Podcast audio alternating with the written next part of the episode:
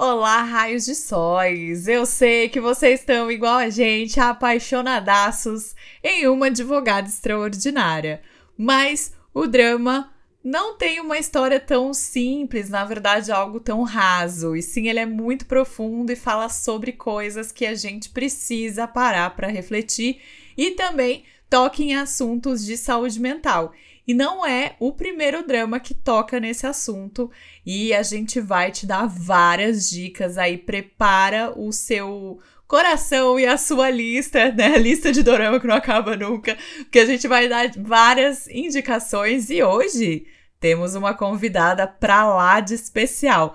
Mas antes eu vou chamar ela, musa do meu coração e da TV Horizonte, Dona Carols. Olá, Carol. Olá, raios de sol. Gente, antes de qualquer coisa, eu queria pedir desculpa, fazer aqui uma nota de retratar. Eu ia falar retratamento. Eu... Isso que eu falei que eu não estava com o Bill Chan hoje. Parabéns.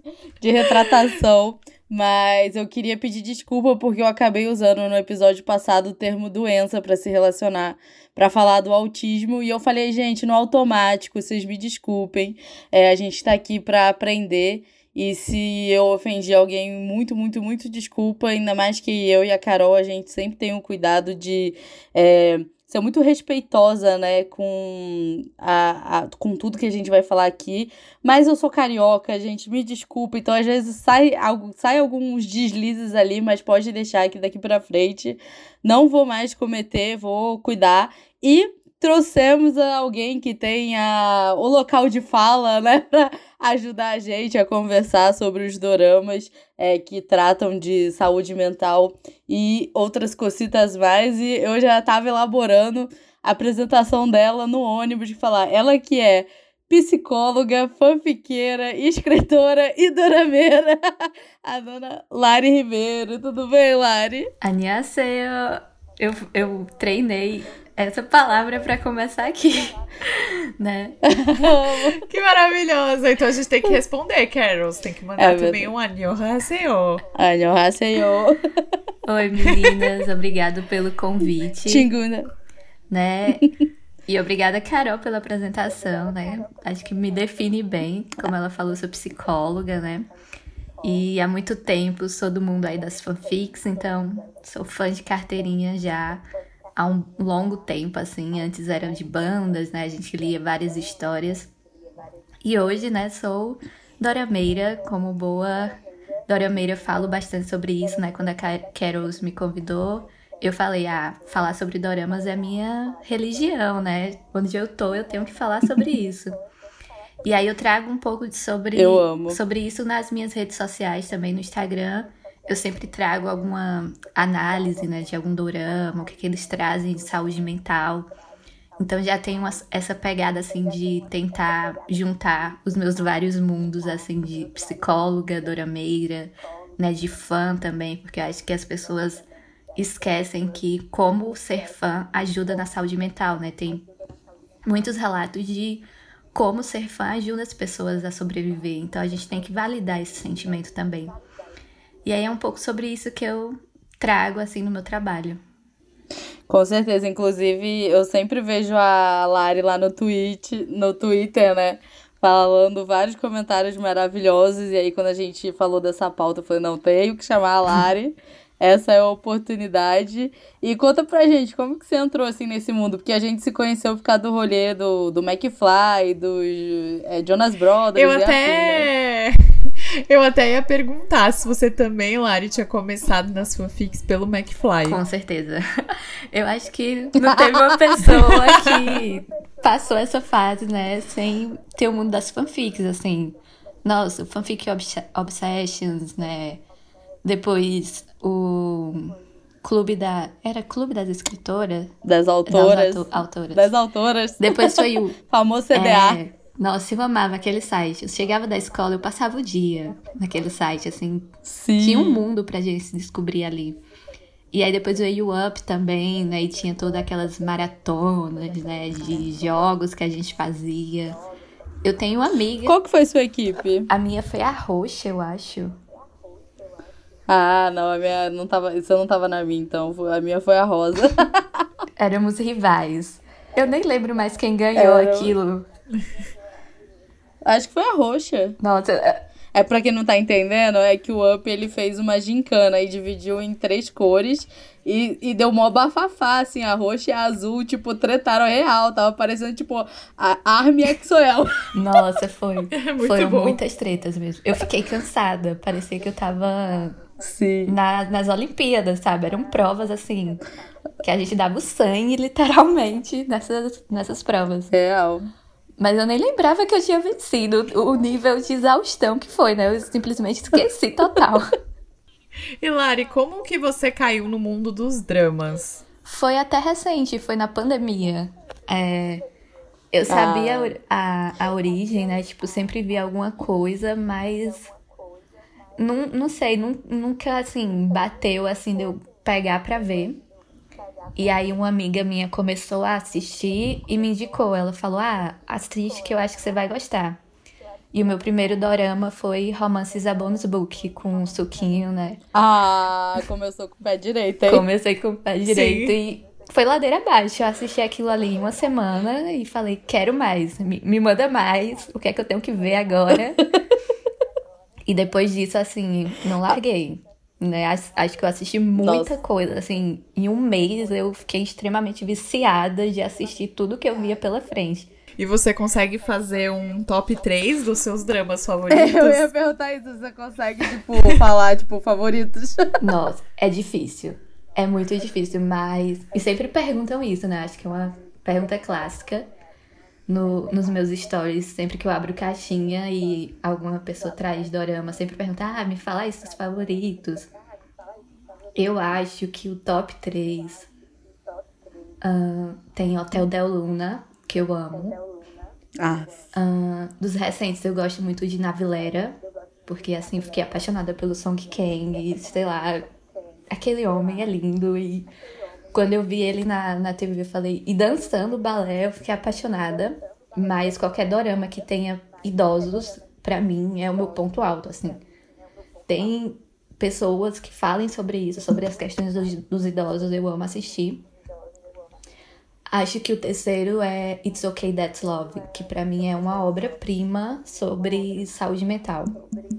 É um dos Sim. que eu indico assim para todo mundo assiste porque vai fazer você ter um outro olhar, sabe? Sobre questão psicológica, sobre transtorno. E o plot twist é sensacional. Não, o It's Okay That Is Love, eu acho que a gente já pode até cravar ele aqui como uma é, grande indicação, né, para doramas, K-dramas que falam de saúde mental, porque ele, além de tudo, ele tá, assim, no olho do furacão, né?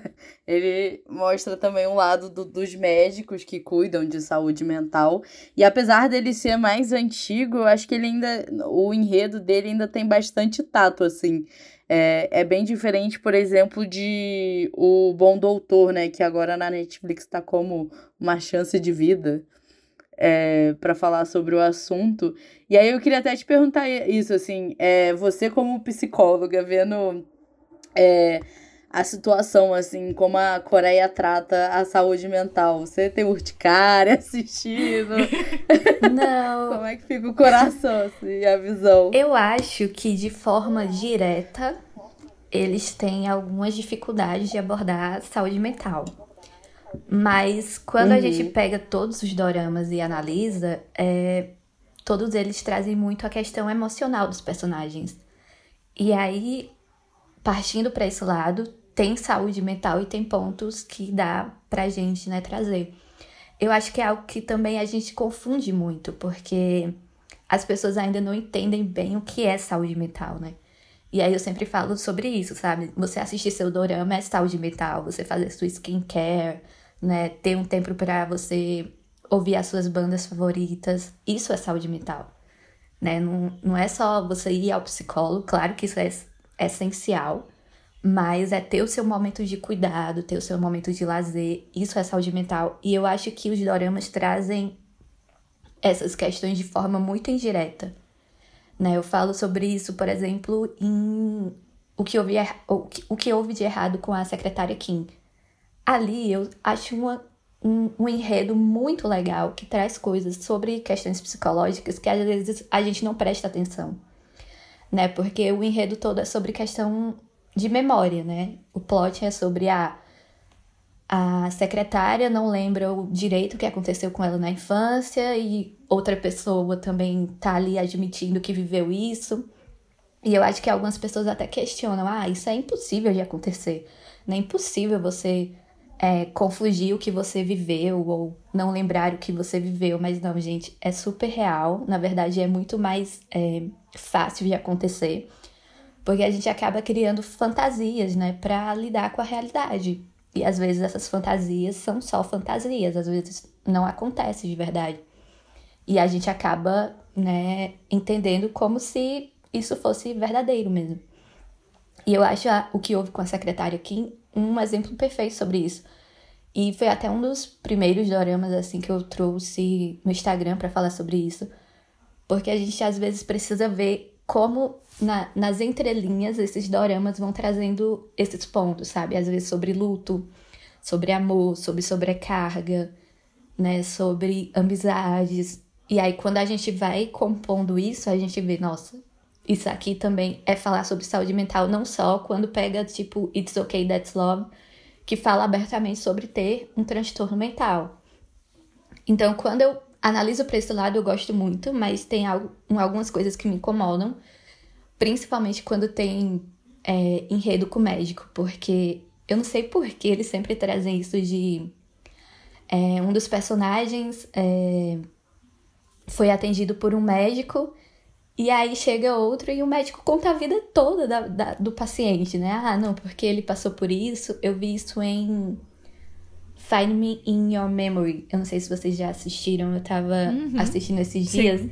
E o cara simplesmente chega pro amigo e fala: Não, porque ela perdeu a memória por conta disso, sofreu esse trauma. E o cara, não faz isso, ela é sua paciente. Você tá quebrando aí, né, o contexto de sigilo. E é muito comum nos doramas eles fazerem isso pra abrir né, o plot twist do enredo. E às vezes isso me incomoda também. Mas fora isso, assim, eu não não cheguei a ver nenhum tão problemático assim. Sim. Aí eu confesso que eu tenho assim um eu tenho uma grande ressalva assim com a Coreia em relação, eu não sei se você conhece, Lari, é, se você não conhece, depois até dá uma olhada que tem um programa que é um programa de variedade que chama Hello Counselor. E aí são, tipo assim, geralmente é o marido, um amigo, o companheiro ou a companheira, um amigo, a mãe. Algum conhecido leva, tipo, a pessoa pro programa é, e fala que ela tem um problema, e aí todo mundo vai dar pitaco e tentar é, solucionar. E aí eu acho que o caso é mais grave ganha dinheiro, alguma coisa assim. E aí eu lembro que teve um, um caso que era de um homem que ele claramente tinha, eu não vou saber o nome agora, mas aquela doença que é, a pessoa não controla o sono, sabe? E todo mundo tratando o cara assim como se ele só fosse preguiçoso, porque, tipo, ele, ele, não, ele não consegue manter um emprego porque ele dorme. E aí, tipo, uma vez ele tava trabalhando naqueles empregos de limpar prédio alto e o cara dormiu enquanto ele tava. Então, tipo assim, claramente é um sono que ele não controla, sabe? Porque não é possível que ele ia se colocar numa situação de perigo por causa de um sono controlável, sabe? E aí todo mundo tratando ele como só se ele fosse preguiçoso. E eu ficava, gente, ele claramente precisa de uma ajuda. E também teve, é, no caso do K-pop, é, do John Ryan do Shine, né? Que na carta dele, o John Ryan, ele tirou a própria vida e tal. E aí na carta dele ele falava como, tipo, os próprios é, médicos na Coreia falavam que ele era fraco, que ele só é, tinha que ser forte, que não sei o quê, e, o, e ele claramente era um cara muito depressivo, sabe? Até porque é, ele sempre foi muito defensor da causa LGBTQIA, e sempre sofreu muito hate, mas isso era a pontinha do, do iceberg, né? Até para você virar idol. E, e eu falava que o John Ryan ele era tipo um anjo assim na Terra, porque você via o, o bem, a inocência no, no brilho do olhar dele, assim. Ele fazia muito ele... bem.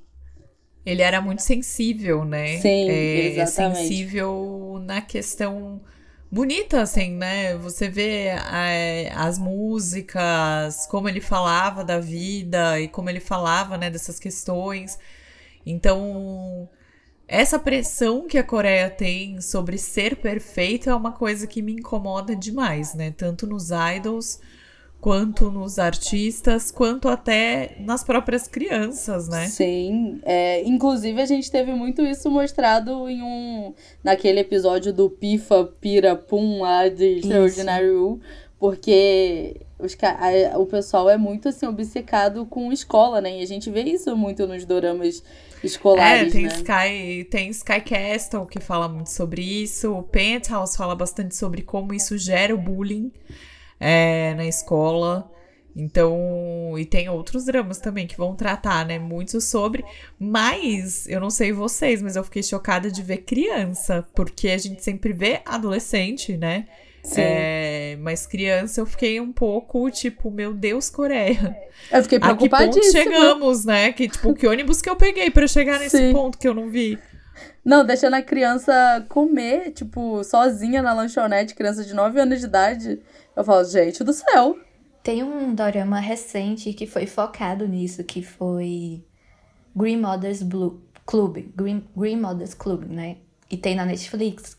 Eu assisti porque eu falei, cara, vou começar aqui porque é um monte de mãe. Eu falei, vamos ver o que vai dar. Não é um, um dorama assim perfeito, incrível.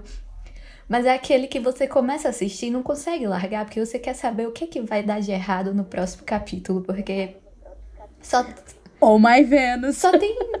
Só tem plot sobre plot e, nada dá certo. E é uma confusão, é meio que. Big Little Lies versão coreana, só que com muito mais drama, com muito mais confusão. Mas o plot em si é sobre isso, né? Sobre um grupo de mães e como é que elas estão cuidando dessas crianças para entrar na escola de superdotados. E cara, tem situações que a menina começa, a criança, né, começa a ter. É, não é mania, mas ela tem um vício de mentir. E não é mentir com besteira, ela chega a mentir porque ela não conseguiu né, passar na prova, de mentir e dizer que foi assediada por outra criança, para as pessoas ficarem com raiva dessa outra criança. Então, assim, é um caso super bizarro e, e o menino também é, fica tão traumatizado com essa rotina super intensa de estudos que ele é, tem mutismo seletivo, que é quando ele acaba deixando de falar por conta de um trauma. Então os estudos são tão intensos que ele não consegue mais lidar com aquilo. E as mães não vão percebendo isso, só querem brigando entre si para que as crianças consigam ser aprovadas nessa escola de superdotados.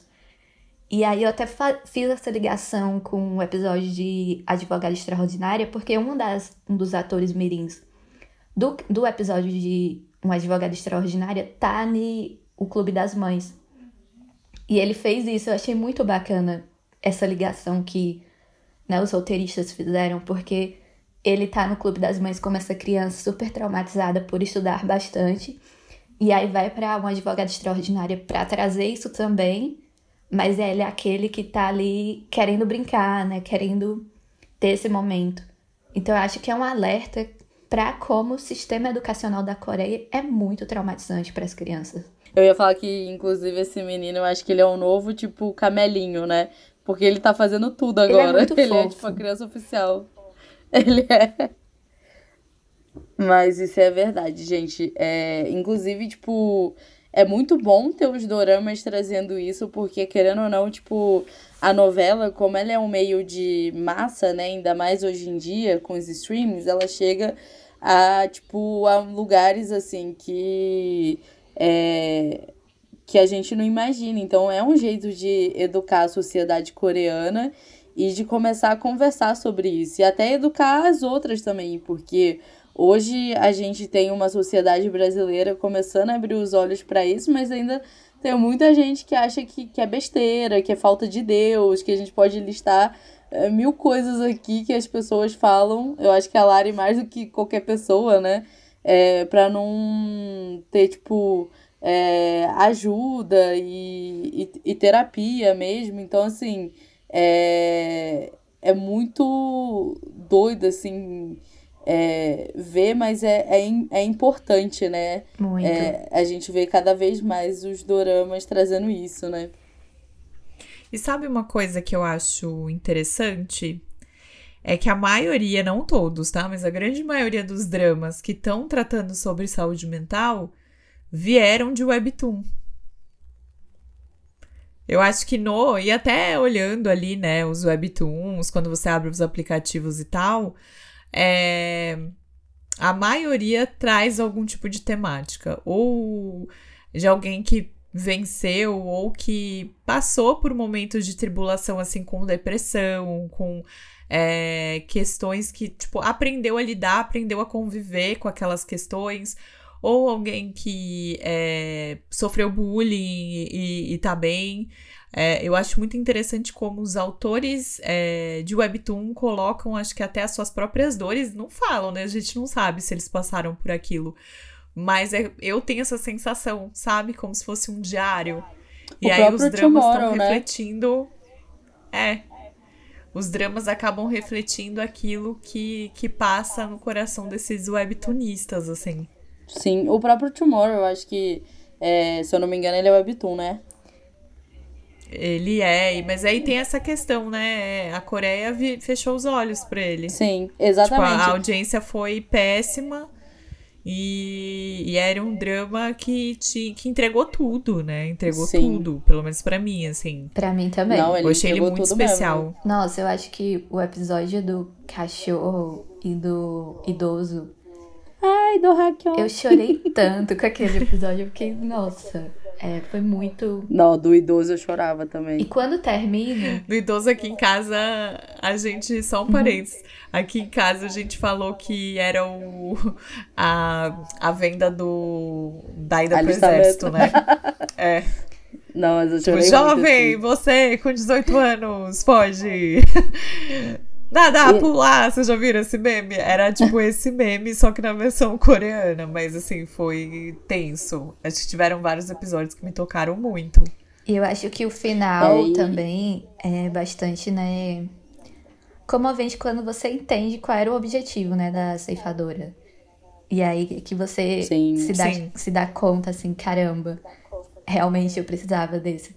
Eu não sei se vocês, né, mas se vocês já levaram algum dorama para terapia, vocês já fizeram isso?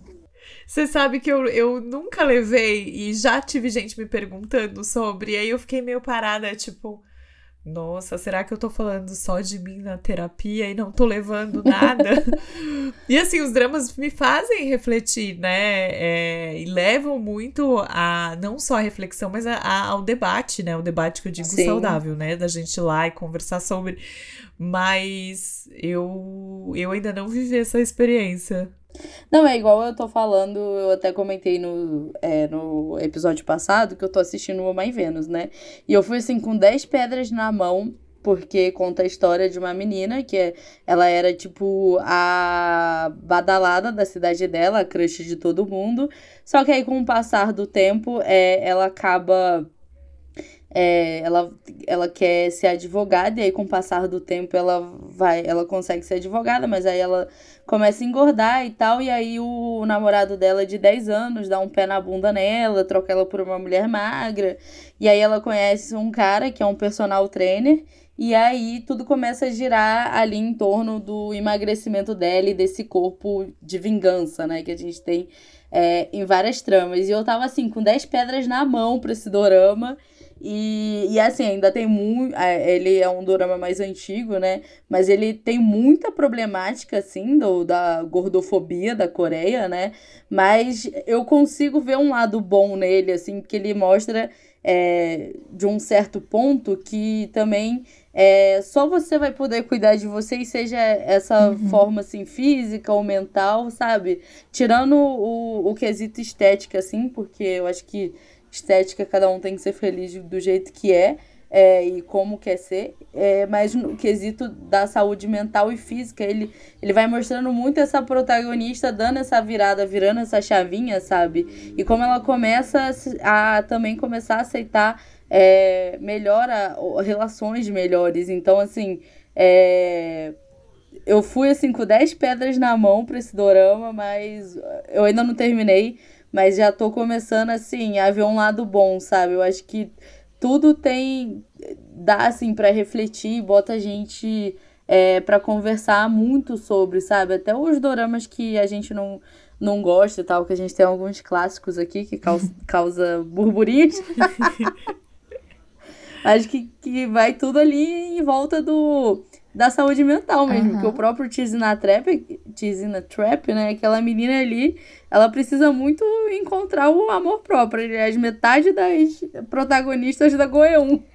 A, a Yumi, né, de Yumi Cells, eu só fico amiga, vai pra terapia, por favor. Você seria tão bem melhor. porque esses relacionamentos não estão saindo bem, né? Não tá legal. Vamos pra terapia que resolve. Mas.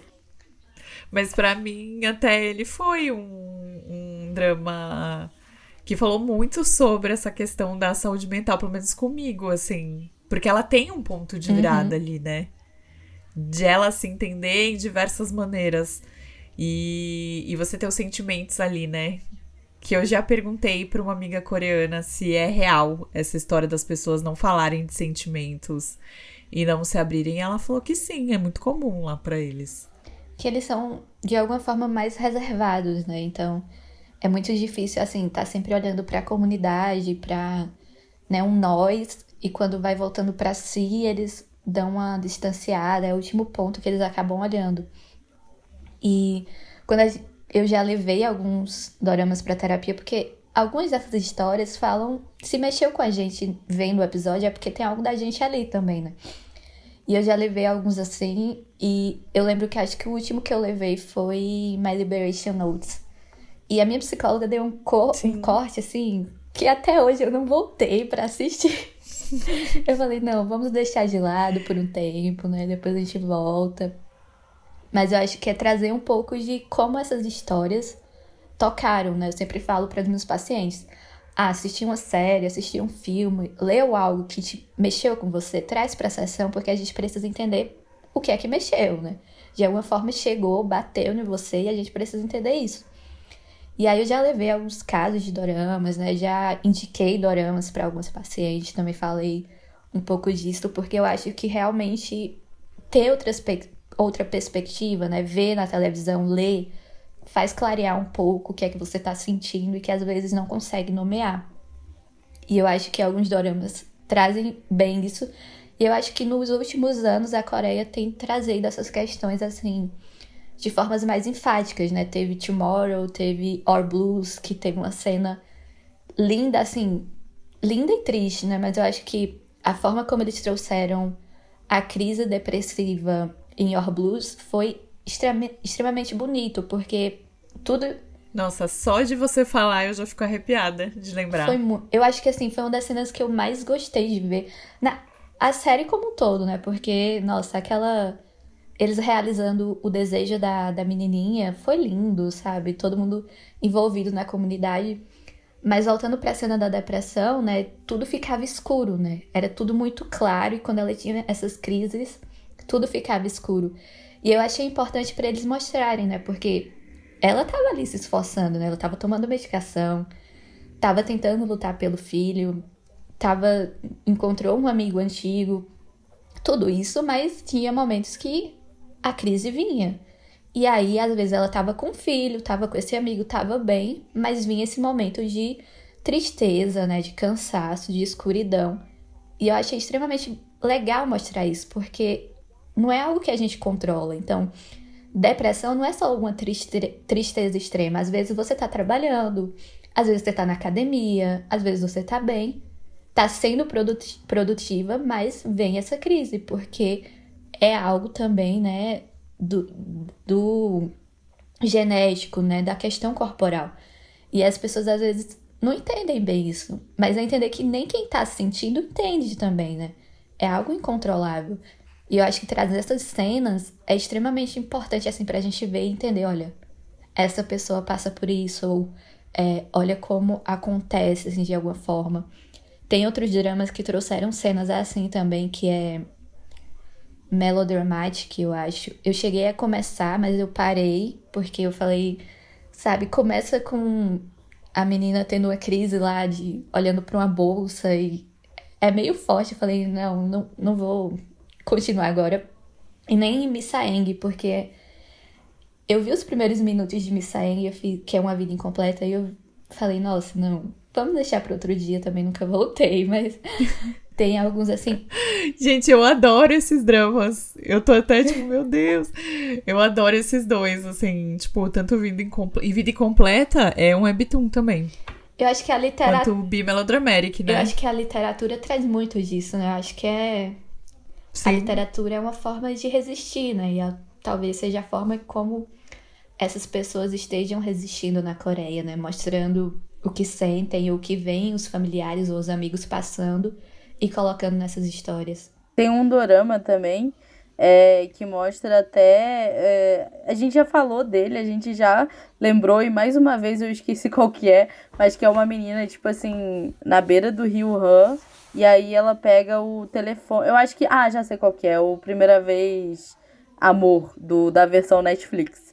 É, que ela pega o telefone assim e vai mostrando assim como ela tá no fundo do poço até que ela chega e, e mostra a, como a Coreia lida também com a pessoa que pede o socorro, sabe? É, e é realmente é isso, sabe? É, é ver assim como é, as coisas tocam a gente, né? Você falou isso, eu lembrei que tinha uma época, eu não sei se vocês vão, vocês viram esse filme. Ele vem até de um livro. Ele tem até uma é, visão religiosa de uma religião que, que não é a minha, né? Mas, cara, eu lembro que eu saí desse filme, assim, chorando, mas chorando, que nem o neném que foi aquele A Cabana. Eu assisti Sim. sozinha. Nossa, esse filme, ele tocou eu assim... Eu li o livro, o filme eu não vi. É, pois é. Eu, eu gosto muito do livro também. E aí eu lembro que eu levei minha mãe, só um parênteses, né? Eu falei, vou levar minha mãe. Porque a gente tinha lido o livro tinha gostado muito. Uhum. Aí eu fiquei zoando a minha mãe o caminho inteiro, falando que ela ia chorar e tal. Quem que chorou? Você. Minha Nossa, mãe ficou lá que... pleníssima e eu lá. Ah, eu nunca chorei tanto. Eu nunca chorei tanto vendo um filme como eu chorei vendo esse A Cabana, sabe? É, então, isso é verdade, Lari, que dá assim muito para ver é, como as coisas mexem com a gente e, e o que é, a gente pode refletir sobre isso, né? É, Não, eu, queria... já saio desse podcast aprendendo. Eu nunca parei. Assim, a Lari me fez agora pensar. Nunca parei pra fazer essa analogia do tipo, se mexeu muito comigo é porque talvez tenha algo ali que eu precise. Com certeza refletir, levar pra terapia. Com certeza, é igual, tipo, eu não tenho. Eu. Todo mundo que os raios de sol, a gente chama nossos ouvintes de raios de sol, Lari. é, os raios de sol que escutam a gente aí com frequência, sabe? Que eu e a Carol, a gente não é maiores fãs de é, doramas escolares, por exemplo. E para mim, eu não sou muito fã de dorama escolar, porque sempre é, tem muito bullying envolvido e eu sofri um bullying uhum. muito grande quando eu tava na escola, sabe? Porque eu nunca fui aquela pessoa super magrinha, super dentro do padrão, e aí morava no Rio de Janeiro, né? Que era só as, as saradas. Então, eu. É só eu ver, tipo, gente sofrendo bullying, drama, que chega, me arrepia, assim, os gatilhos começam a abrir tudo de novo. E eu acho que esse é um, é um ponto importante, né? Dizer para as pessoas que se você tá vendo, tá mexendo, mas se tá gerando muito incômodo do ponto daquilo, né, começar de alguma forma doer em você, é bom parar, né? Eu acho que é um dos pontos que me preocupa é, nas histórias coreanas, né, nos dramas, porque às vezes os gatilhos são demais, né? Tomorrow tinha bastante, mas outros doramas também, é, de principalmente de automutilação, né? Eu acho que às vezes as cenas são muito é, enfáticas. Eu lembro de o último dorama que eu vi que tinha muitas cenas assim, era Eve, né? Que é o. Sim. Ai, esqueci o nome dela. Da Soyeji. E tinha a bruxona trevosa que a gente chamava de Tudo Bem Não Ser Isso, Normal. eu amo Tudo Bem Não Ser Normal. Mas tinha muitas cenas de automutilação e tinha. às vezes é uma pessoa que já tá naquela fase, né, de tá produzindo isso vem um dorama, isso pode ser um gatilho enorme dela começar, né, fazer também. Tomorrow é um caso, né, que assim, eu recomendo, recomendo com a ressalva, né, porque aquilo ali para quem tem ideação pode ser legal, porque a pessoa pode ver, né, ah, eu posso buscar ajuda, né? Tem essas pessoas que estão passando por isso como eu, que estão ali conseguindo, mas que outro ponto pode intensificar, né? Ela não conseguir ver isso pensar, eu nunca vou conseguir sair dessa fase, eu não vou ter essa ajuda como eles estão tendo, ou é só uma história de ficção que eu não vou ter essa ajuda. E isso pode gerar um, um gatilho enorme dela, né? A ideação, a ideação se tornar muito mais forte. Então, acho que a gente tem que ter um cuidado ali. Se tá mexendo, né? Mas ver o quanto tá mexendo. Se tá incomodando demais, é como eu falei, leva pra terapia para entender bem o que é que tá gerando esse incômodo. E eu acho que um dos que me mexeram bastante foi Moon Lovers. Eu eu assisti e eu falo assim, nossa, eu não sei se eu recomendo, não recomendo, minhas amigas amam, assim, me crucificam, porque eu falo assim, eu gostei, mas eu não sei se eu recomendaria, porque eu achei muito pesado. É, Moon Lovers, ele realmente também mexe aí bastante. Ah, aliás, a Yu, ela nunca faz dorama normal, né? é, Porque tem um também que fala sobre saúde mental que ela faz e que eu sou apaixonada. A gente fez até maratona aqui no podcast. É My Mister, né? Que também fala aí sobre sim, sim. É, o comodismo, né? E eu acho que isso é uma forma também de. É, de você estar tá meio que numa crise é, depressiva ali, aquele personagem, né? Que é do meu tchutchucão. Mas eu acho que esse drama, ele é muito interessante. Ele, ele tem muitas camadas, né? Como eu acho que a maioria desses dramas que vão tratar aí sobre assuntos de saúde mental ou de assuntos que, que abordam algo do gênero. Mas ele tem essa questão também do da solidão, que não é uma solidão, tipo, você tá com alguém, mas você tá sozinho. Sim, e é engraçado Eu achava muito também... interessante isso. É verdade, e ele também mostra muito o dia a dia do trabalhador, né?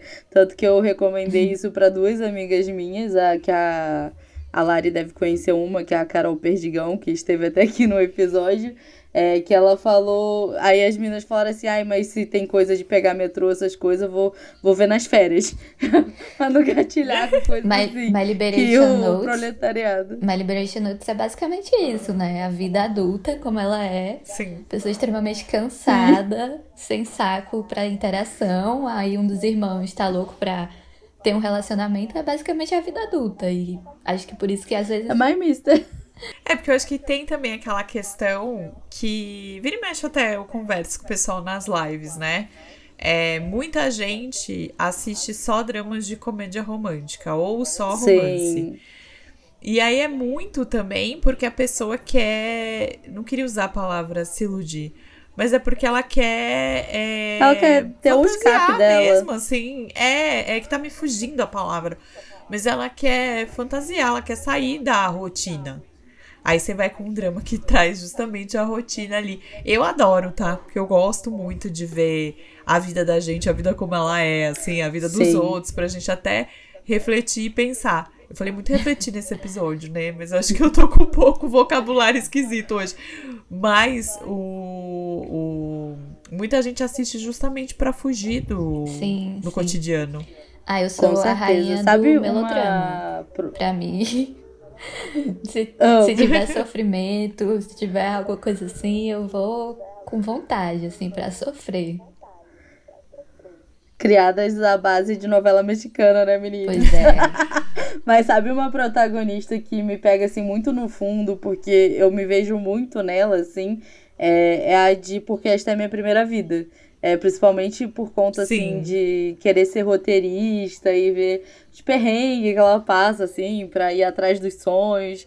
Eu me sinto muito nela, sabe? Eu me vejo muito nela e, e é uma que eu não. Eu, eu vi um atrás do outro, é, não me gatilhou, mas é alguém que eu falo assim, nossa.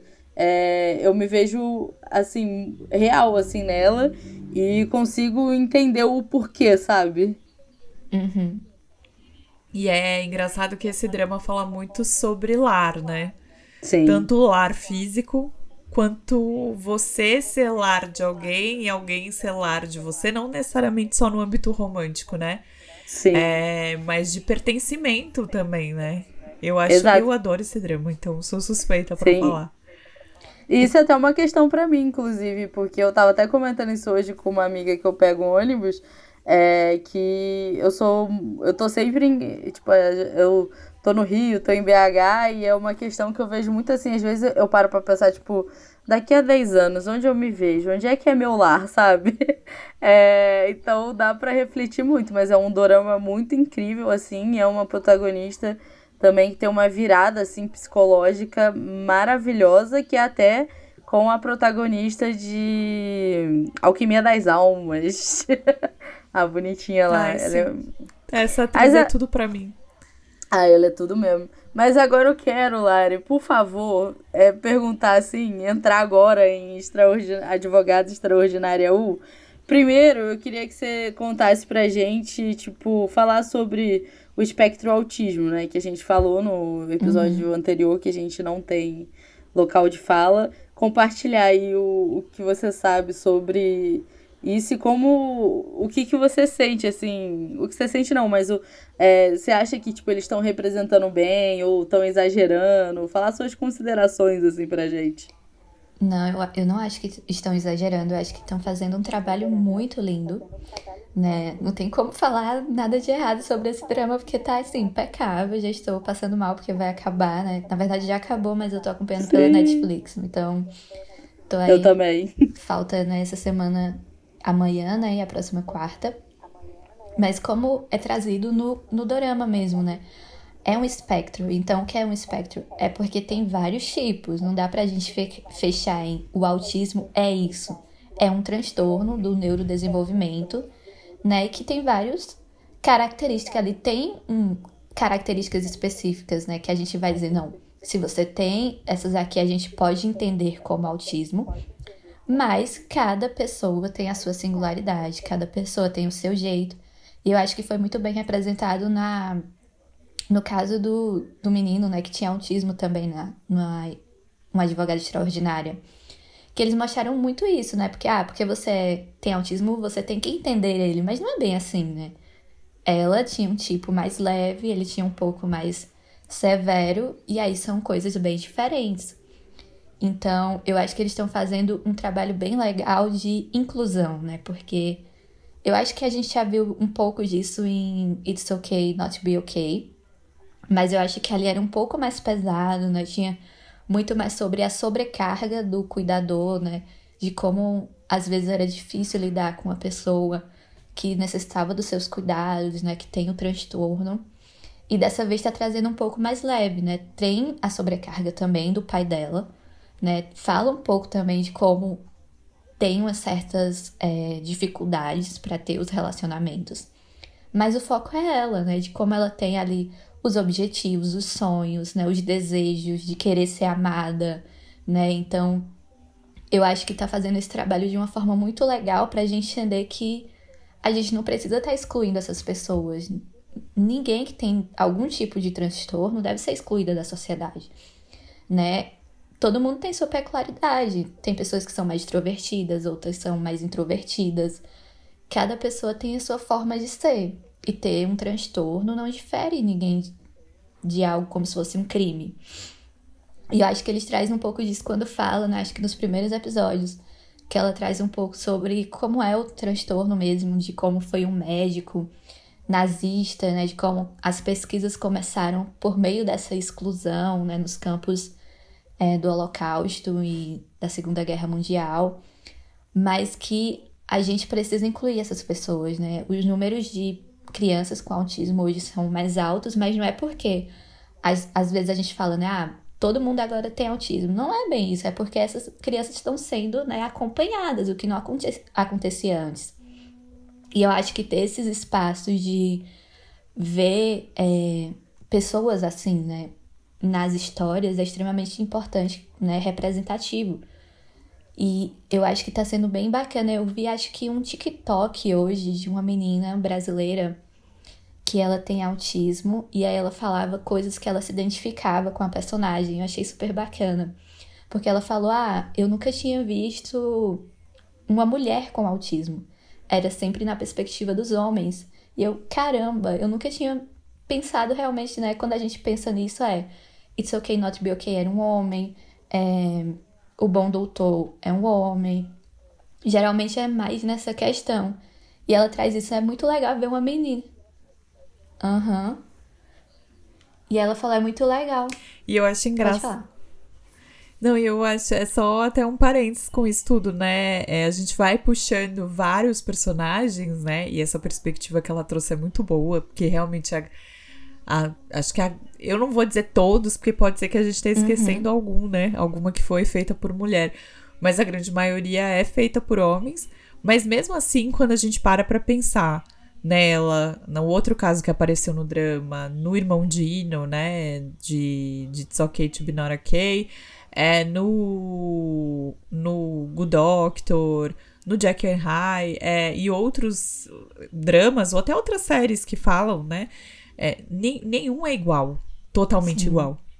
E eu acho que aí tá o interessante do tema. O interessante que eu digo pra gente estudar, pra gente entender, pra gente ir atrás.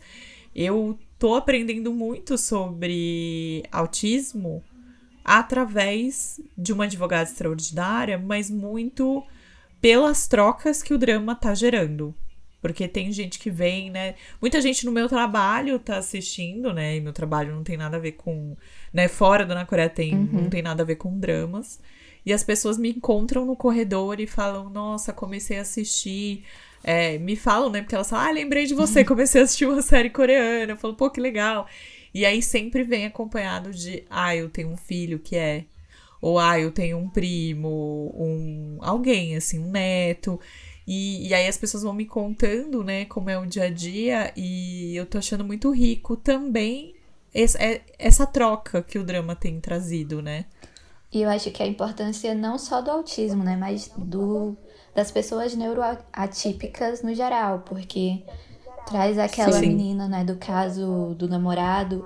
Eu achei incrível, porque, né, falou, ah, só porque ela tem, né, um transtorno, ela não pode sonhar em ter um relacionamento e até um relacionamento ruim, né, ela tem que ter essa independência dela.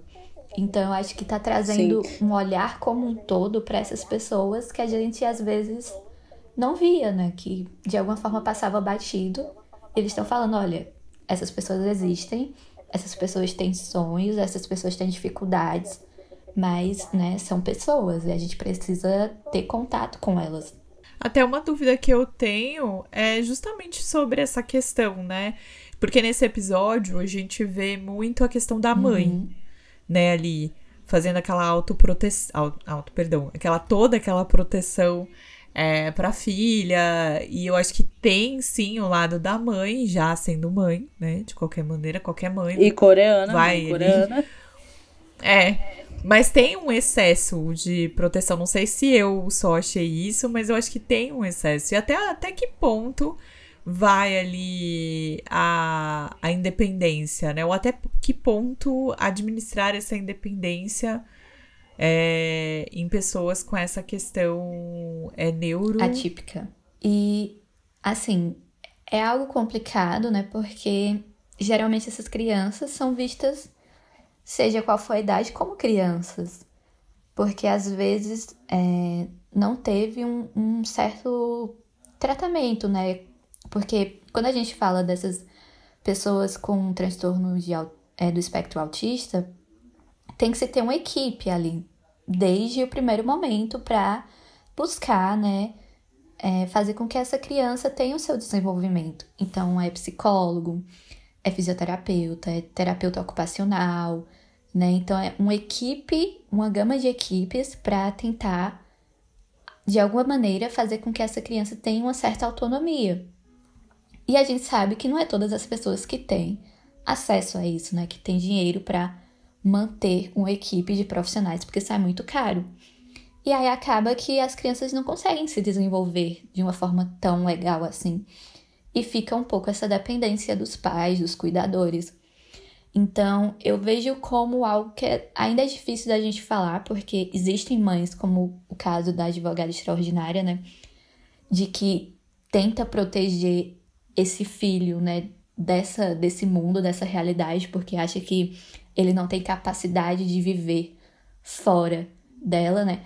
Mas é necessário ter não só a mãe, mas uma rede de apoio. Eu lembro de um caso que dois casos, né, sobre crianças assim. Primeiro que se tem um abandono parental, né, normalmente quando essas crianças recebem um diagnóstico, como um todo, né, no Brasil.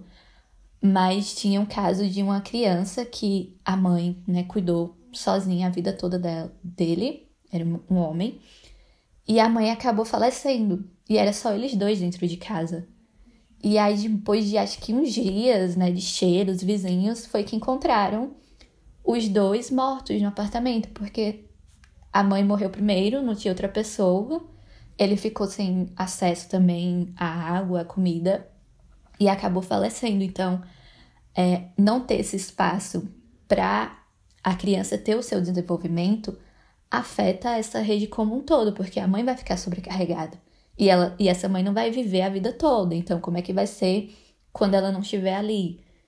E aí a gente tem que entender como elas necessitam, né, desse suporte, não só a criança, né, o adolescente ou o adulto com transtorno, mas os pais, as mães que têm uma sobrecarga, né? Porque criar um filho nunca é fácil e criar um filho com transtorno vai requer outras é, demandas desse pai, principalmente para sair desse ideal, né? Porque o pai e a mãe sempre vêm, imaginam a criança como perfeita desde o primeiro momento, né? De, ah, eu quero que pareça com você, que tenha os seus olhos, que faça isso, faça aquilo. E aí, às vezes, vem uma criança neurotípica para quebrar com esse ideal, né? Na verdade, todas as crianças vão quebrar esse ideal porque elas nunca vão ser, vão conseguir alcançar esse ideal materno. Mas as neuroatípicas vão quebrar mais ainda, porque elas vão ser uma criança fora desse ideal e ainda fora do ideal da sociedade, né? Porque não se espera isso. Então é difícil, né? Ainda é complicado e eu acho que mostrou um pouco disso de como ainda é visto como criança. E aí a advogada vem para mostrar que se elas tiverem um apoio, né, um certo é, contato de uma rede, elas podem se desenvolver como qualquer outra pessoa. Eu até comentei, assim, fiz a pergunta muito pensando em casos é, não, assim, não tão, porque a gente sabe que tem, né, eu, eu não lembro se é nível ou como que é classificado, mas tem o seu, né, os níveis mais, uhum. não é também nessa palavra que eu queria usar, né, mais pesados, mas pessoas que têm mais é, questões do autismo ali do que outras, né, porque a gente tem visto bastante vídeo de gente que tem autismo, mas de uma forma mais branda, e, e a gente acaba tendo, porque são pessoas que conseguem se socializar mais facilmente, né, tem suas questões, mas elas conseguem se expressar de uma outra maneira. Tem um vídeo circulando até também no YouTube de uma autista contando a sua visão sobre sobre a série.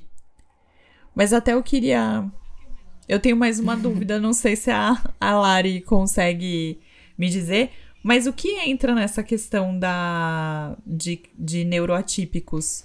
São pessoas que de alguma forma, né, porque assim, quando a gente fala neurotípicos é porque tem pessoas que são tidas como típicas, né? Porque elas estão interagindo é, na sociedade da forma como é esperado, né? Então, produzindo, né? Socializando, tendo essa vida assim como um todo.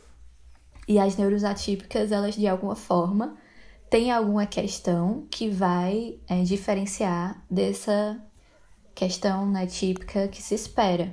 E aí, por exemplo, o transtorno né, do espectro autista é porque elas realmente têm uma dificuldade de socialização, têm uma dificuldade de toque, né? De, é, às vezes, é, questão de luz, né? Luminosidade ou sons, ou hiperfoco, né? Como ela, no caso dela, é a, é a baleia. Então, sempre tem algo aqui que está tentando, que acaba desviando do que é esperado pela sociedade. E, Lari, você sabe falar pra gente que antigamente usavam é, o nome do cientista, não sei se pode falar cientista ou médico, é nazista que descobriu, né? Que é o Ausperg, né? E não se fala mais esse termo, né? É, é só para também é, dar aí uma dica para outras pessoas, porque eu descobri há pouco tempo isso, porque se escuta muito, tipo, ah, essa pessoa tem Asperger, é, síndrome né? de Asperger. É, isso, eu chamava de Asperger lá, tudo errado. E é engraçado até um parênteses que a própria, o próprio drama da é, uma advogada extraordinária é, usava esse termo na sinopse. É porque vinha muito é, focado em um tipo, né? É, é como se o transtorno do espectro autista fosse um grande guarda-chuva e embaixo dele tivesse, né, essa gama de é, leve, moderado, mais grave, ou de Asperger, que é, né? Então, são vários níveis de socialização ou vários níveis de características que vão afetando, né, os indivíduos. E aí entenderam que era melhor chamar de TEA, que como a gente fala, né? Porque é transtorno do espectro autista, para a gente entender que é um espectro, como acho que a sexualidade também, né? É algo que a gente não, não dá para definir como apenas isso, né? Não dá para definir apenas como Asperger se tem outras é, questões ali que são mais é, focadas para esse indivíduo do que outras. Então, é uma demanda é, de luta, né, de mudar essa nomenclatura para entender sobre isso, que são indivíduos com diferentes subjetividades, aí, diferentes jeitos de ser. Então, não dá para a gente né, focar em uma coisa só. Por exemplo, como a bipolaridade, né, depressão, porque apesar da pessoa ter diferentes formas de lidar com a é, com o transtorno né, de ansiedade, por exemplo, tem características muito é, gerais de uma para outra. Então a gente consegue definir o que é a ansiedade, o que é a depressão, e a gente entende como essa pessoa lida com ela de diferentes maneiras. Mas para o autismo, não dá para definir assim de uma forma tão fechada. É necessário, né, uma gama mais aberta aí pra gente entender realmente que tem várias formas de ser. É uma aula, né, assim, e é vivendo Sim. e aprendendo, né? É... Ah, eu queria muito. Você já assistiu esse Hard de Jack Emily, Lari? Não. Que é com o Hyun Bin? Ainda não. Eu quero muito ter a visão de uma psicóloga sobre esse dorama. Mas é basicamente a história do Doutor e o Monstro, né? Uhum. É exatamente isso, é baseado nisso. Aí o Hyun Bin é, é, são, ele tem dois, é, duas personalidades dentro dele, né? E aí uma fica tentando não fazer a outra vir. E aí é, é, bem legal, assim, eu gosto muito desse dorama, ele é mais antigo, né?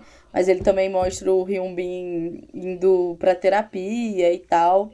É, mas eu acho muito legal e tem um plot bem bacana, assim, nele. Mas eu queria, eu queria muito ver, assim, uma visão de psicólogo pra me falar se, tipo, a Coreia exagerou, se é aquilo mesmo e tal. Vou, bater, vou bater é, na Mas como lista. sempre... Por favor. mas como sempre deve ter, tipo, aquela pitada de é, dramaturgia, né? Sim.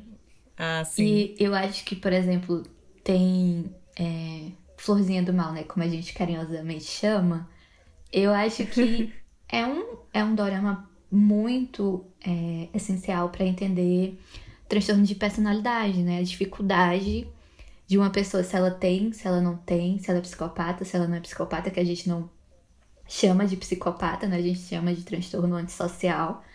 E aí, se ela tem isso, se ela não tem, e se foi o meio genético do pai, se foi a construção, né? Os ensinamentos que ele recebeu.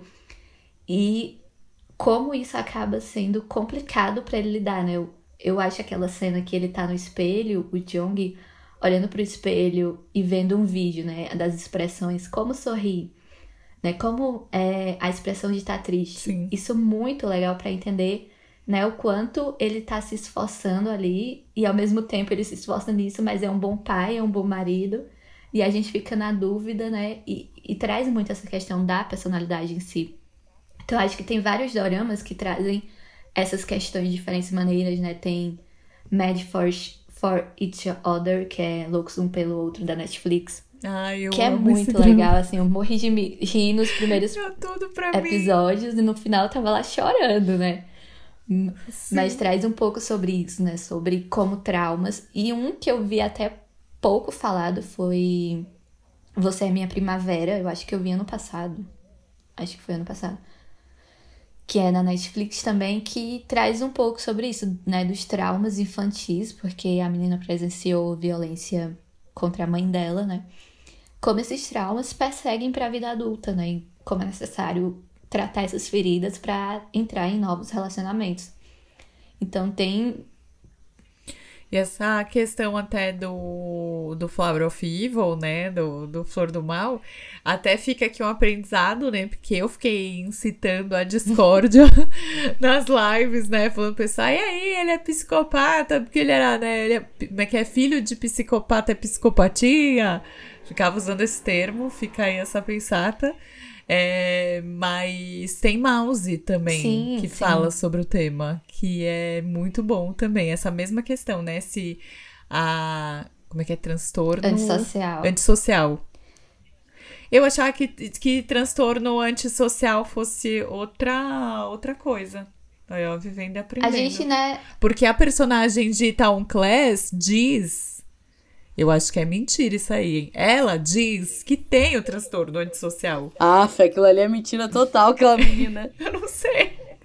Eu fico, ela, ela, é uma personagem que me deixa muito confusa nesse tema do transtorno antissocial. É porque socialmente é, ficou conhecido o termo, né? Psicopatia, e aí foi levado assim, todo mundo chama assim, mas o pessoal da área da saúde a gente né, traz o outro termo para diferenciar mesmo o que é o transtorno, né? É, eu queria deixar um adendo que um que, cara, ninguém assiste, até ele é meio difícil porque é por fansub, mas é Children of Nobody, também fala sobre o transtorno antissocial. Esse eu nunca vi. E é sobre um esse é sobre um psicopata, né, é, que é, ele mata pais que maltratam a, os próprios filhos. Aí tem toda uma questão, assim, para descobrir quem é. Então, Children of Nobody, ele trata muito é, sobre isso, assim. E, cara, é, é muito louco. É vivendo e aprendendo, porque eu não conhecia esse termo. Vivendo e aprendendo real. E eu, eu acho que os, os doramas estão trazendo muito enfático nessas né, questões, assim. E... Mas é como eu falei, tem muitos doramas que não trazem diretamente, mas que a gente pode ver muitas questões, né? De é, limites, né? De você não conseguir dizer não, de você entrar em relacionamentos e, como Yumi, né? Coloca esses relacionamentos como tudo na vida dela, né? Então, são questões aí de luto, às vezes em Hotel Del Luna, de perdão, que você pode estar trabalhando, né? Entendendo que isso são questões também para trabalhar não só a ansiedade, a depressão. Em My Shy Boss, que é um dorama que eu amo e tá na, na Netflix, é, fala também de uma pessoa que é, tipo, extremamente introvertida, assim, de um chefe que ele é tratado até como psicopata porque ele é muito introvertido, tem fobia social e ansiedade, sabe? E aí também vai ter um rolê ali do do por, a principal vai tentar entender por que, que a irmã dela é, também se jogou de um prédio, então é um dorama que trata é, não só de, dessa, desse negócio do, de ser muito introvertido é, e da ansiedade, como também da depressão, né? Então é bem bacana. E o próprio. Eu não assisti, mas eu acho que o próprio Navileira também comenta um pouco sobre isso, Nossa, né? sim. Eu acho que é muito bom Navileira. Eu acho que, nossa, traz qualquer tem outro que eu gosto muito, que é Dear My Friends, que tá na Netflix também, que uhum. traz um pouco. Tudo também. Amo. É, traz um amo pouco demais. sobre a questão dos idosos, né? De eles às vezes quererem sonhar, né? De quererem estar em um novo relacionamento, né? De lidar com a aproximação, né? Dessa morte, desse envelhecimento. E que às vezes a gente não para pra pensar e aí trazer um pouco nos doramas, né, muito legal. Mas na Vilera traz muito isso, traz muito também dessa relação, né, seja com os filhos ou seja do, dos pais que acabam se distanciando. E, a, e em relação aos sonhos também, né? Qual é o tempo ideal para se sonhar, né? Realmente, né? É você desejar fazer aquilo e buscar acontecer, né? Não importa a idade, você pode estar na velhice quer fazer uma faculdade, quer aprender a dançar balé. E é buscar o que você deseja. Sim, em Hostel Playlist a gente também tem um exemplo de um personagem que é o do diretor do hospital, que mostra muito sobre isso, sabe? Sobre como uma certa idade você meio que fica é, sozinho, porque os filhos estão vivendo a vida dele, deles, né? E, e é um cara assim que tem um pouco de orgulho de falar para os filhos que tá precisando, assim, daquele convívio familiar e que acaba achando apoio, tipo, nas amizades, né? Que ele construiu é, aí durante a vida. Acho que, assim, que dá para fazer muitos episódios fazendo várias análises, assim. Inclusive, tá aí aberto o convite para você voltar, Lari, várias vezes. Que foi muito. É muito, tá sendo muito legal conversar sobre esse assunto, assim. E, e, é, e é bom, assim, a gente comentar, porque a gente, como brasileiro, nunca vai realmente é, entender a visão da Coreia, mas a gente pode é, racionalizar, assim, é, como brasileiros, o, o jeito como eles lidam com isso, né? E é um jeito até semelhante, né? Acho que ainda tem muito é, receio, estereótipo dos brasileiros falarem sobre saúde mental. Eu acho que a pandemia mudou um pouco a, a visão, né? Porque é, fez a gente perceber que a gente precisava cuidar da gente, né? Depois de ficar tanto tempo isolados. Mas ainda tem um receio das pessoas buscarem ou acharem que psicólogo é só para doidos, né? Ou só para quem tem depressão, ansiedade. E a gente fala, não, né? Às vezes você pode chegar para uma sessão de, terapia porque você tá lidando com uma situação nova e que você não, não sabe, né, como entender, como elaborar ela. E a gente tá ali para tentar mesmo clarear um pouco. A resposta eu não vou dar porque eu não sou mágica, né, mas eu vou tentar mostrar para os pacientes, né, como é que eles podem ver de outra perspectiva que às vezes, né, não ficou tão clara para eles. Ou acham também que é só para quando tá no auge da crise, é. né? Inclusive, eu vi um meme. Brasileiro brinca com tudo, né? Mas eu vi um meme ótimo esses dias no. Não sei se foi no Twitter no Instagram, falando que a gente devia brasileirar a palavra burnout pra piripaque. Se fosse algo simples como a palavra piripaque. Não é? Não, porque o burnout. Eu Olha. acho que o burnout foi. E é algo que a gente pode. Burnout, inclusive, da IO, pra falar de vários doramas. É, de de personagens que sofrem aí de burnout, até pela pressão mesmo da Coreia que a gente falou, né? Que eles são é, doutrinados a, a. desde pequenos, né? Tá naquela sociedade competitiva e ser o melhor da sala.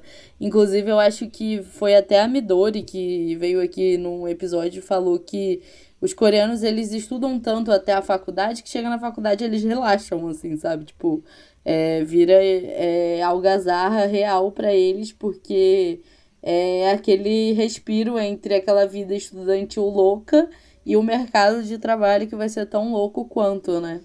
Eu acho que sempre impacta Sim. a gente ver, por exemplo, nos doramas, eles trabalhando, tipo, mais de 10 horas da noite, 11 horas da noite, eles lá no escritório Sim. trabalhando, e você fica, como assim? Vai para casa.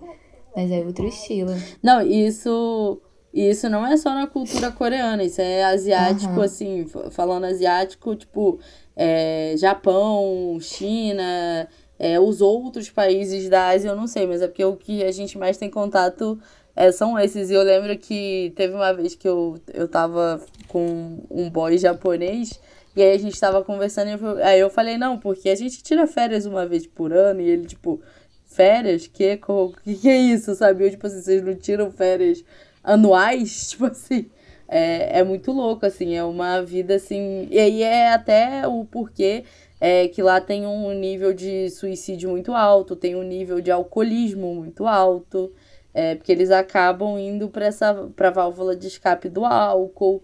É, então, assim, você vê que essas questões aí é, não conversadas e não trabalhadas acabam também sofrendo, dando outras consequências ali na sociedade coreana, né?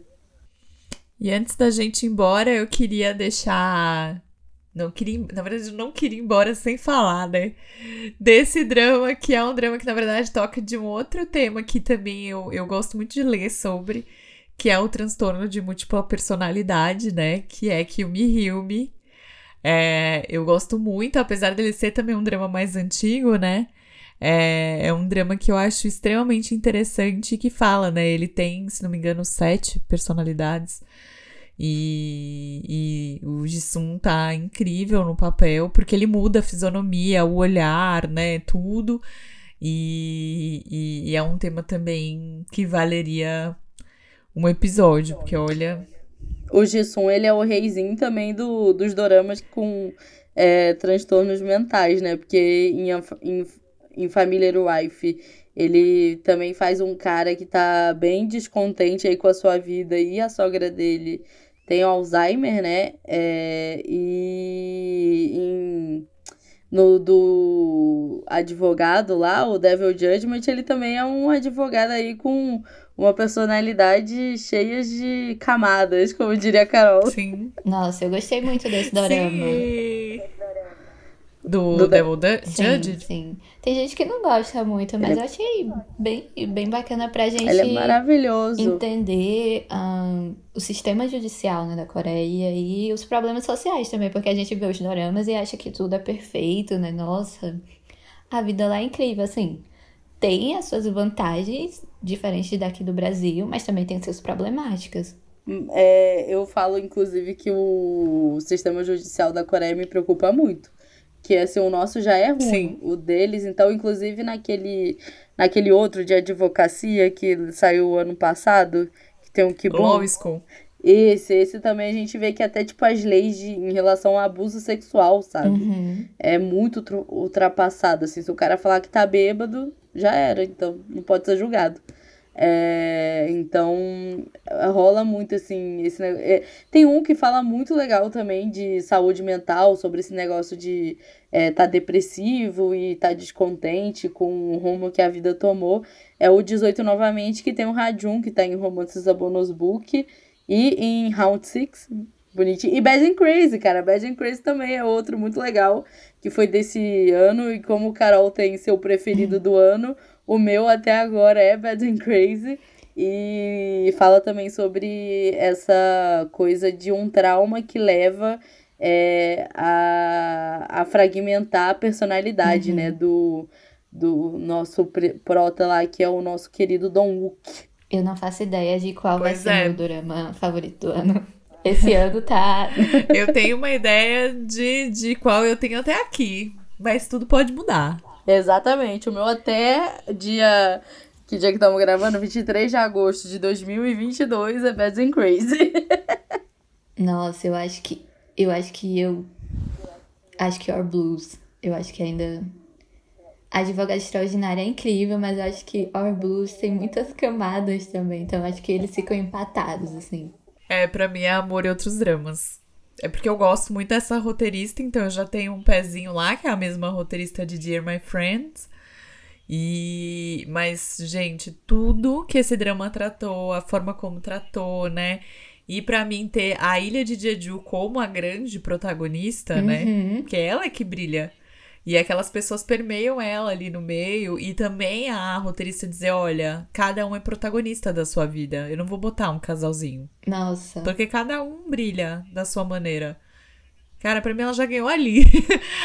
Aí como o drama se desdobra, né? Ai, gente. E eu acho que a complexidade mim... dos personagens, né? Nenhum é, nenhum é só legal ou só fofo. Cada um, né, às vezes faz alguns atos é, incompreensíveis, né? Às vezes até imperdoáveis. Mas aí, né, é o ser humano, né? Vai para viver, a gente vai, né, viver todos esses altos e baixos. Tanto que agora eu já tô repassando ele na minha cabeça e pensando, ah, será que eu devo levar ele na terapia? Porque eu realmente fiquei muito mexida com esse drama, assim, diversas situações, assim, não foi que eu me lembro agora não foi uma, tipo assim, ah, nesse caso X. Não. Em vários casos. E, e, eu acho que um ponto que a gente tá falando sobre isso, né? Mas que foi um dos primeiros dramas que eu vi é com uma atriz com síndrome de Down, né? Eu, eu não, não tinha percebido isso antes, ou qualquer ator com deficiência, né? A gente tem personagens interpretando, mas atores que também tem, eu nunca tinha visto. E quando eu vi, nossa, eu achei muito legal. Sim, esse drama é incrível. Ele é, é que você não pensa, né? Até chegar uhum. ali a uhum. descoberta. A Inclusive, gente é um spoiler aí, desculpa assim. pra quem não viu. É. Porque a gente achava que poderia ser um irmão. É... Sei lá, um irmão namorado. que deu muito trabalho pra família, um namorado, né? Um ex-namorado, no uhum. caso. É, mas a gente nunca pensou que fosse ser o que realmente era. Então deixa ainda o drama mais especial. Só de eu lembrar, eu já quero chorar. E os pequenos detalhes, né? Porque... né? Porque quando é, eu demorei para perceber, por exemplo, a abertura, as capas do disco. Quando eu, quando eu realmente vi, eu ficar. Eu voltei e falei, não, eu vou ver agora pra ver. E realmente cada episódio, né, tinha uma capa diferente. E lá na frente você vê, tipo, essas capas sendo trazidas também por desenhos, né, dos personagens. É, é sensacional de Sim. lindo. Tanto que é um dos únicos dramas que eu não pula, não pulei a abertura durante, né? Porque eu normalmente assisto a abertura na no primeiro, aí assisto umas três ou quatro. Óbvio que tem exceções, uhum. né? Mas, tipo, Patinco. Patinco foi uma abertura que eu não conseguia pular. Mas é, tinha ali o primeiro, Aí eu, sei lá, eu assisto no meio e assisto no último episódio a abertura, né? E Our Blues eu não consegui. Porque ela é muito especial e ela traz, né, os personagens que vão ser mais abordados naqueles dois naquele episódio, de fato. E tem toda algumas questões ali. Esse drama para mim é muito redondo. Uhum. Ô, gente, deixa eu só dar um adendo que eu acabei de lembrar, senão vão revogar minha recém-carteirinha adquirida de BLzeira. Mas tem um BL coreano, que é o Boys Lover, né? É, que retrata um menino que ele é extremamente. É, ele é antissocial, né? Mas ele resolve que ele quer fazer amizades e, e se tornar mais sociável, que é o Light on Me, que é muito legal, se passa no, é, no escolar e cada personagem desse dorama, eles, eles têm também questões é, para tratar. Tem uma menina que ela é extremamente obsessiva por um cara, é, tem um o outro que ela é obsessiva, ele não sabe falar não para as pessoas, aí por causa é, dele não conseguir falar não, ele acaba machucando muito é, as pessoas ao redor dele. É, e aí tem os dois é, o casal principal, que são dois meninos, assim, que são peculiares na hora de socializar.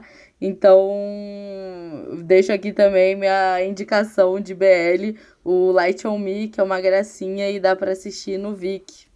Vou botar, eu vou conhece. botar na lista, porque eu vi, vi meu primeiro BL esse mês. E Qual? Plus and Minus, que é mais e menos. Eu acho que é do. Ah, esse eu ainda não assisti, não. É de Taiwan. Nossa, é muito fofo. E ah. os atores, né, confirmaram que estão namorando na vida real. Eu já fiquei assim. Perfeitos. Oh, que bonitinho. E é muito fofo. Você vai gostar desse de Light on Me, cara. Light on Me é muito fofo e tem uma temática muito legal. Inclusive porque os BLs, pelo que eu fiquei sabendo, o, o mercado mais, tipo, melhor talvez é Tailândia, né? É, não é que os que outros mais... não sejam é. ruins, que sejam ruins, não é isso, mas Sim. acho que é o que tá mais há mais tempo. Ativo. é o mais ativo. É, então acho que eles já estão ali anos luz que outros. Mas enfim, né? Fica aí o adendo para quem ainda não ouviu o nosso episódio sobre BL. Sim. e ouvi o nosso episódio sobre BL, que foi uma delicinha. E eu já falei, né, que eu tô meio que ainda fugindo, porque já tá faltando tempo para ver os dramas, né? Imagina você coloca os Bellies. Você vai assistir Nem comigo Lacron. quando eu voltar pra Twitch, o Bad, o Bad, o Bad Buddy. eu quero assistir o Semantic Error. Ah, ele é uma gra... ele também, ele é uma gracinha e ele, ele tem um protagonista que também tem questões sociais. Inclusive, isso é, isso é até um pedido, assim, roteiristas de BL, se algum dia você, principalmente coreanos, é, roteiristas de BL coreanos, se algum dia vocês escutarem a gente, favor, parar de fazer protagonista com questões sociais, porque sempre tem um do casal, pelo menos um, que é antissocial e precisa resolver os problemas dele, de toque, não sei o quê. Eu acho que é esse de Semantic Erro, o, o, um, o menino do casal que não é o do DB né? É, o personagem dele tem aí, como é que fala o termo certo pro espectro autismo, autista, Lari? É Transtorno é do espectro autista. Pode falar TEA, porque a sigla... A TEA. E tem um TEA ali nesse menino, porque se você, depois você assiste também, é rapidinho e é muito bonitinho também, mas dá ali para pescar que, que tem questões ali é, com, com esse personagem. Então, por favor, gente, para de fazer é, person... Claro que assim, não é de para de. Quanto mais representatividade, melhor. Por favor, não interpretar errado. Mas é porque, tipo, pelo menos BL coreano é todo BL coreano. Sempre tem aquele, aquele protagonista é, que é mais antissocial e tal. Mas o tailandês você já tem mais uma variedade aí, um leque maior de personagens. Mas é muito, muito bom esses dois, tanto Light on Me como Semantic Error, e são é, dorama, é, BLs que falam sobre questões é, sociais aí dos seus protagonistas. E, inclusive, né, antes da gente começar as despedidas aqui, também não vou embora sem falar de Move to Heaven, né? Ai, sim, que temos sim. também toda uma questão. E, gente, se vocês não assistiram A Caminho do Céu, por favor, assistam na Netflix também, né? Com pode ter um gatilho ou outro ali, Sim. mas ai lindo também. Eu acho que é, é muito Lindo. sobre luto, né? Mas é um luto de uma forma para quem fica, né? Como é que a gente vai finalizar essa perda, né? Como é que vai lidar com ela? E eu acho que foi um, um dos dramas muito bonitos do ano passado. E o ator também tá em Taxi Driver, né? Que traz um pouco dessa questão de justiça, né? Também de crimes, de bullying, né? Um drama mais pesado, mas que eu, eu gosto bastante também. Que vai ter segunda temporada, né? Segunda temporada. Vai, eu amo Taxi Driver. A pegada, eu acho que ele tem uma pegada nos 80 e várias coisas ali, temáticas ali. Eu gosto muito. E vou agradecer você, Raio de Sol, que ficou com a gente até agora. Maravilhoso. Espero que você tenha anotado várias dicas aí do que assistir, do que maratonar no final de semana. Vários dramas aí é, que aquecem o coração da gente, que falam, né? Falam muito com a gente, enfim. Quero agradecer a participação da Lari. Muito obrigada, Lari. Foi uma honra te receber aqui. Fica o convite para você voltar, porque, né? Saúde mental tem muito, muito pano para manga, muito assunto pra gente falar. Mas antes Estamos da gente ir chegando em embora. setembro amarelo, né? É. Já estamos com o pezinho lá. Eu, Exatamente. como, assim, como E psicóloga, da- a gente sempre fala que setembro amarelo não é uma data muito é, fácil pra gente, né? Porque sempre tem polêmicas, mas enfim. É, e a gente tem que lembrar que isso não deve ser falado só em setembro, Exato. né? Eu acho que é, é, A gente tem que sempre lembrar de parar, olhar pra, pra gente também, né? E, e ver se a gente tá bem, se a gente precisa de ajuda. É, né? É bom sempre ressaltar isso, né? Não se sinta sozinho. Você não tá sozinho nesse mundo. Se você é que tá ouvindo a gente precisa de ajuda, é, procure, né? Ajuda terapêutica, porque essa galera que, né, como a Lara aqui, né, tenho minha mãe também, né, que é psicóloga, então, é, procure, né, psiquiatra se precisar, é uma galera que estudou, que sabe que vai te ajudar, tem o CVV também, Sim. que é o Centro de Valorização à Vida, e o SUS também está cada vez mais colocando é, questões ali dessa pauta, é, então, sozinho você não estará.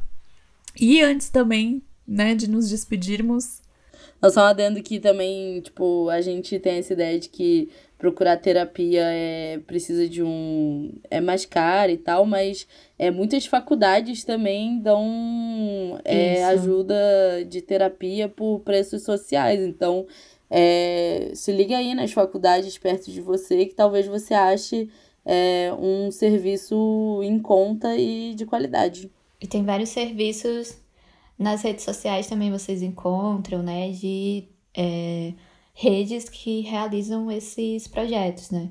Eu participo de uma que é para preto PC, porque é voltado para a população é, negra, né? Porque eu sou mulher negra e trabalho com pacientes que são também, então tem várias aí redes que, se você procurar, você vai conseguir achar.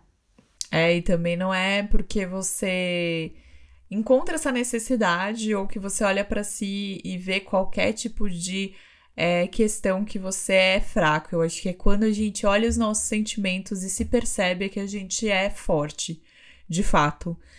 E aí, Lari, deixa, deixa suas redes sociais, onde o pessoal pode te encontrar. Bom, pode acessar né, meu Instagram, lá tem vários posts sobre doramas, que é larissaribeiro.pc.